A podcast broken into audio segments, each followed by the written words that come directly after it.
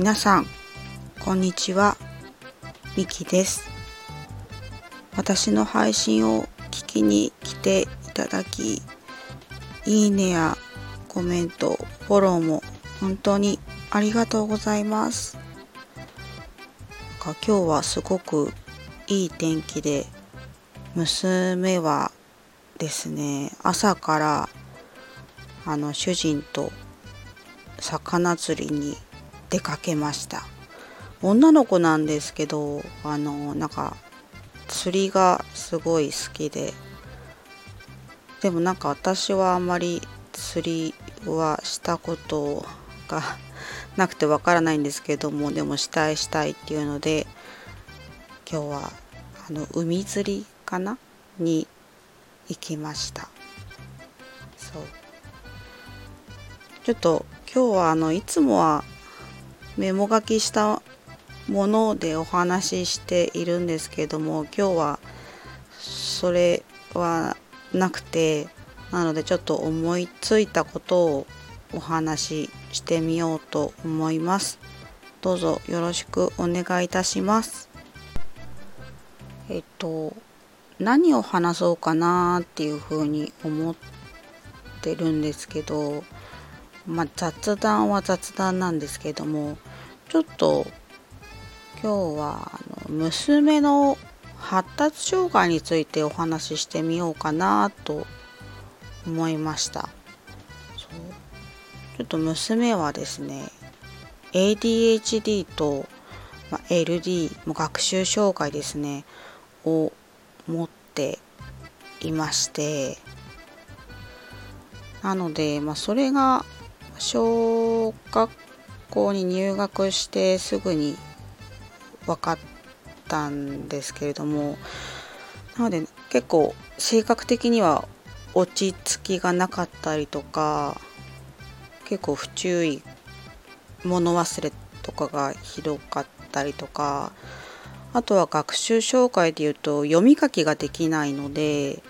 えーと、黒板の書き写し板書ができなかったりとか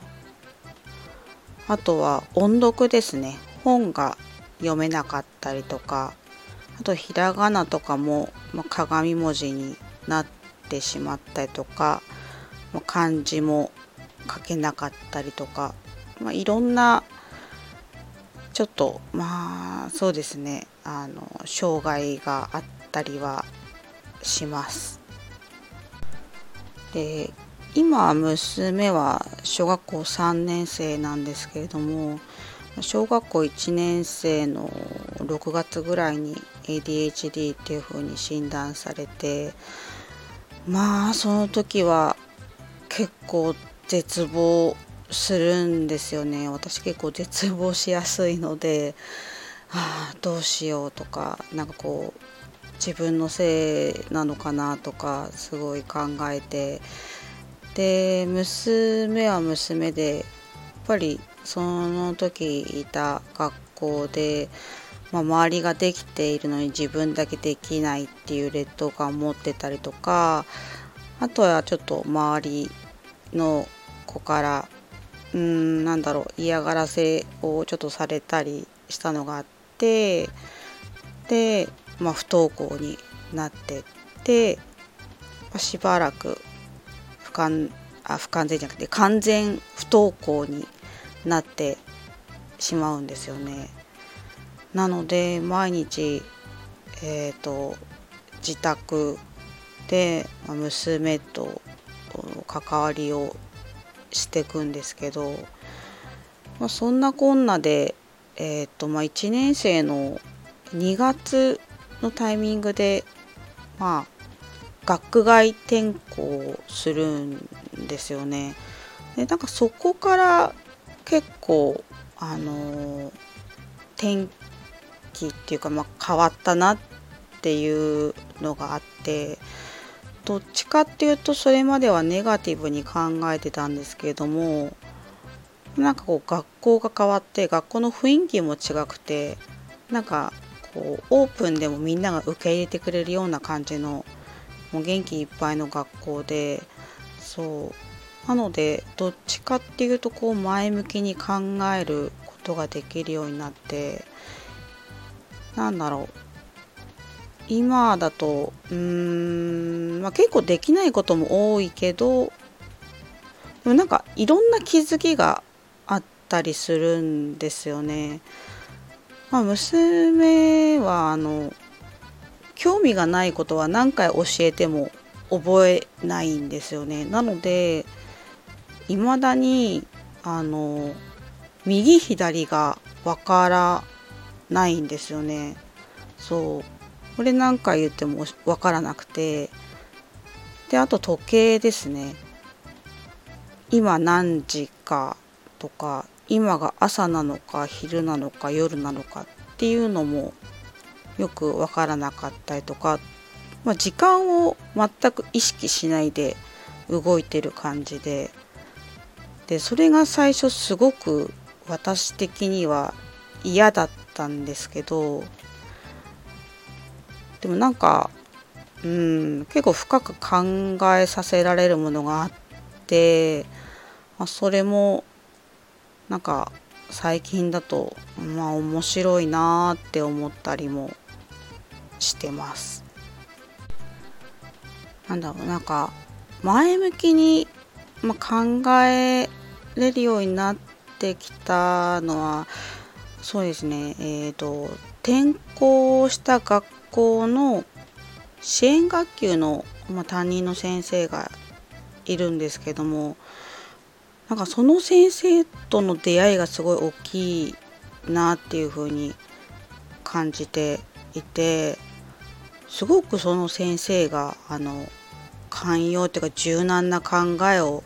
持っていて愛情を持ってあの教育教えてくれるっていう感じの先生でで私がいつも不安を先生に言うんですよね。あのこれこれができないあれができないとかでもそうすると先生が「でもこれはできてるじゃないですか」とかっていう風にこうプラスに返してくれたりはしてで私もあそっかってこう気づけたりはするんですよね。まあ、例えば、えー、漢字が書けないっていうことに対して、ま、先生は、まあ、最悪読むことができればテストは受けられるしで大人になったらもう今の時代だから手で書くことは少なくなるだろう。じゃあパソコンのローマ字覚えれば自動的に漢字変換もできるし、まあ、そんな世の中になるんだから、まあ、絶対に漢字を手書きで書けなきゃいけないっていう考えもなくていいんじゃないのっていうふうに言ってくれたりとかまああとは計算がなかなかまあそうですね足し算引き算掛け算割り算とかができないっていう悩みに対してはまあ大人になったら最終的に電卓があるから、まあ、それで計算できるんだからまあ今ができなくても仕組みさえ覚えとけば大丈夫なんですよっていう風に声かけをしてくれてああなるほどなみたいな気づきをもらったりとかあとは一緒に料理するといいんですよっていう風に教えてくれたりとかそうするとまあ料理ってあのなんだろう1人分の材料から何人分っていう風にしていくと、まあ、掛け算とかまあ、割り算とか足し算とか引き算とかあとはま水で言うとミリリットルとかそういうのも全部入ってくるから料理は一緒にするといろいろ学べることがあるよっていう風に言ってくれたりしてそれもまた大きい気づきになったりしていやもう先生すごいなっていつも思っているんですよね。あとは板書黒板のあのそう板書ができないっていう悩みに対しては、まあ、無理に全部書けなくてもあの言って先生が言って話したことを理解できてればまあそれはそれでいいからっていうので、まあ、最小限だけ、ま、書いて今はどっちかっていうとあの話を聞いて理解してそれでテストを受けるっていうのをやってもらったりとかあとどうしても実力テストだけが結構文字数が多くて解けなかったりしたんで、まあ、主治医の先生のアドバイスに従って、まあ、次からはあの実力テストはあの読み上げをしてもらって、まあ、テストを受けさせてもらうっていう配慮とかもしてもらったりしてなんか本当になんかもう恵まれてるし、まあ、なんかいつも感謝の気持ちと感動の気持ちともういろんな気持ちなんかもうそうプラスの気持ちでいっぱいな毎日を送っています。あの周りの協力があってやっと今の自分がいられるっていう風にすごく感じていてだから本当に毎日感謝の気持ちでいっぱいなんですよね。なんだろうまとめっ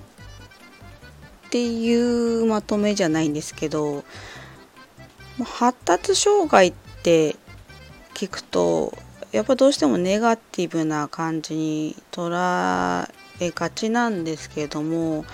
でも本人の発想力とかなんかすごいなんかえこんなことを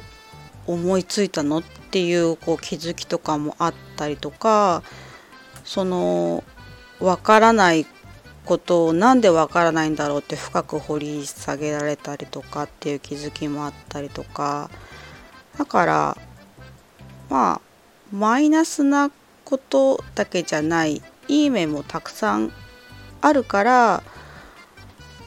まあ、そんなに悲観的になる必要はないんじゃないかなっていうふうに自分は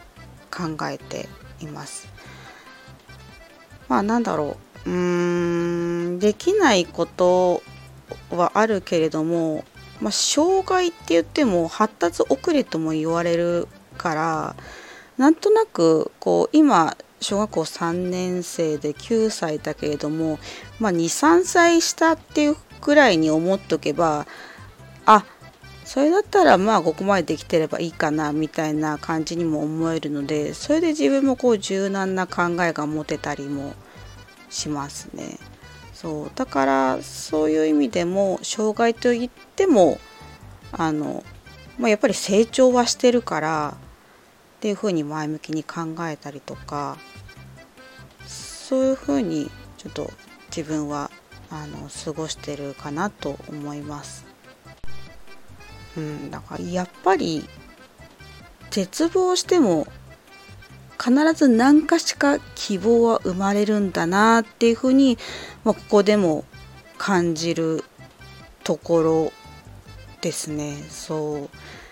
う何かしかいや何も解決策がないと思いきやそこからこう希望が生まれるとなんかどんどんどんどんなんかこう生活が充実していくような、うん、そうワクワクするような感じがします。なので結構今発達障害っていうのもメジャーっていうか結構広くあの広がってたりするので、まあ、そんなネガティブに捉えずにみんなもっと前向きに考えてほしいなっていうふうに思いました。ちょっと長くなっちゃいましたけど以上ですね。今回は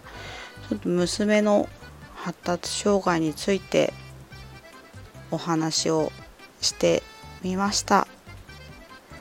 最後まで聞いていただき本当にありがとうございました。なんかね天気がいいのでうんまあコロナの中だけどお散歩ぐらいだったらしてもいいかなって思うのでちょっと何回しかね皆さんも気分転換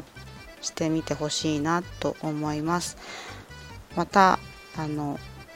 配信を聞きに来ていただけるとすごく嬉しく思います